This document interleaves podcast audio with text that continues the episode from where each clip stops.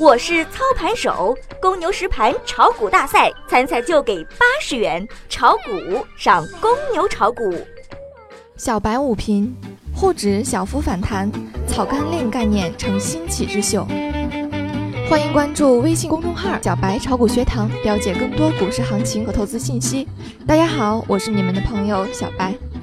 上周五，沪指收盘仍处于五日线以下，也未回补上方缺口。创业板则明显强势不少，权重不给力，盘面主要还是题材股行情。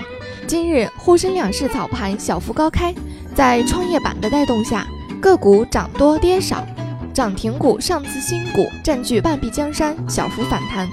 截至中午收盘，沪指报收两千八百四十点二七点，涨十四点七九点，涨幅零点五二个百分比。盘面上。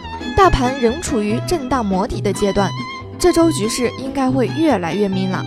从技术上看，六十分钟线有底背离迹象，但量能仍处于缩量阶段，关注前期超跌股的机会。盘面主要还是一些题材股维持着局部行情，没有大机会。超短线客跟随市场热点小打小闹就好，一般的投资者仍可以等待市场真正企稳后再出手。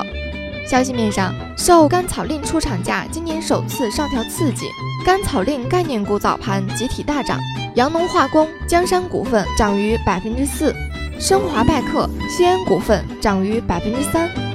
消息面上，国内最大草甘令生产商之一浙江金甘达上调出厂价，上海港提货价上调每吨三百元至每吨一万七千八百元。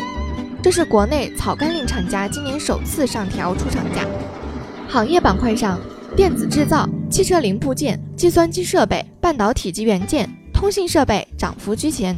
环旭电子、安捷科技、信智电机涨停。概念板块上，草甘膦一马当先，无人驾驶、汽车电子、次新股紧随其后。大富科技、万安科技等相关个股均有不错表现。欢迎您关注微信公众号“小白炒股学堂”，了解更多股市内容。本节目仅为个人学习研究用，不构成操作建议。小白提醒您，股市有风险，投资需谨慎。